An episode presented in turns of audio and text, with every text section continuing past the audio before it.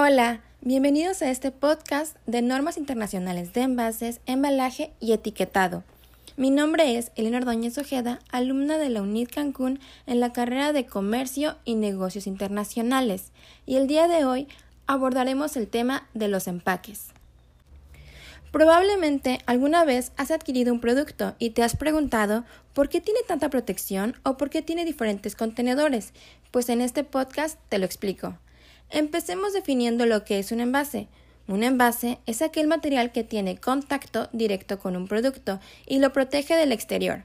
Por ejemplo, cuando compramos un perfume, en el mayor de los casos viene dentro de un recipiente de vidrio.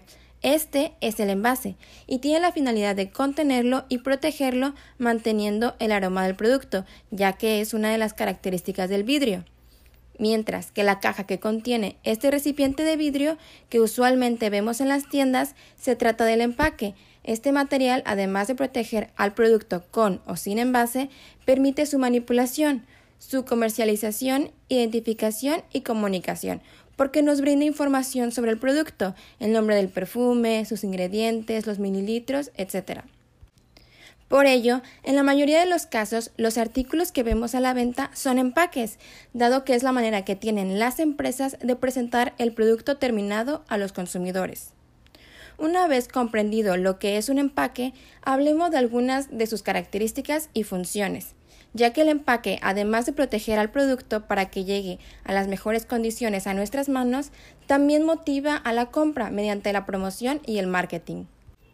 En este punto, las ilustraciones del producto y la identificación visual y la marca juegan un papel muy importante para venderlo. Se trata de elementos que permiten proyectar de forma correcta al producto. Hablemos de los pingüinos, que son estos panes de bimbo rellenos. Estos contienen ilustraciones que nos permiten dar un vistazo del producto que vamos a consumir, además de utilizar una serie de recursos gráficos como los colores, el logotipo y otros elementos visuales que nos llama a comprarlos. Otros elementos imprescindibles en el empaque es la información sobre la elaboración del producto. Siguiendo el caso de los pingüinos, este debe contener el país, ciudad y domicilio donde se elaboró. En la mayoría de los productos de Bimbo encontramos la dirección de Colonia Santa María de Insurgentes, Ciudad de México, por lo que está hecho en México. Los empaques también deben contener las restricciones de venta en caso de tenerlas, como es el caso de los del alcohol o los medicamentos, y el código de barras, estas barras paralelas que escanea la cajera para cobrarnos el producto, donde vemos que accede a la información del producto para poder cobrarnos. Este código identifica un producto de forma estandarizada y única en todo el mundo, lo que posibilita su reconocimiento comercial. Ahora bien, ¿cuáles son los materiales que usualmente vemos en los empaques?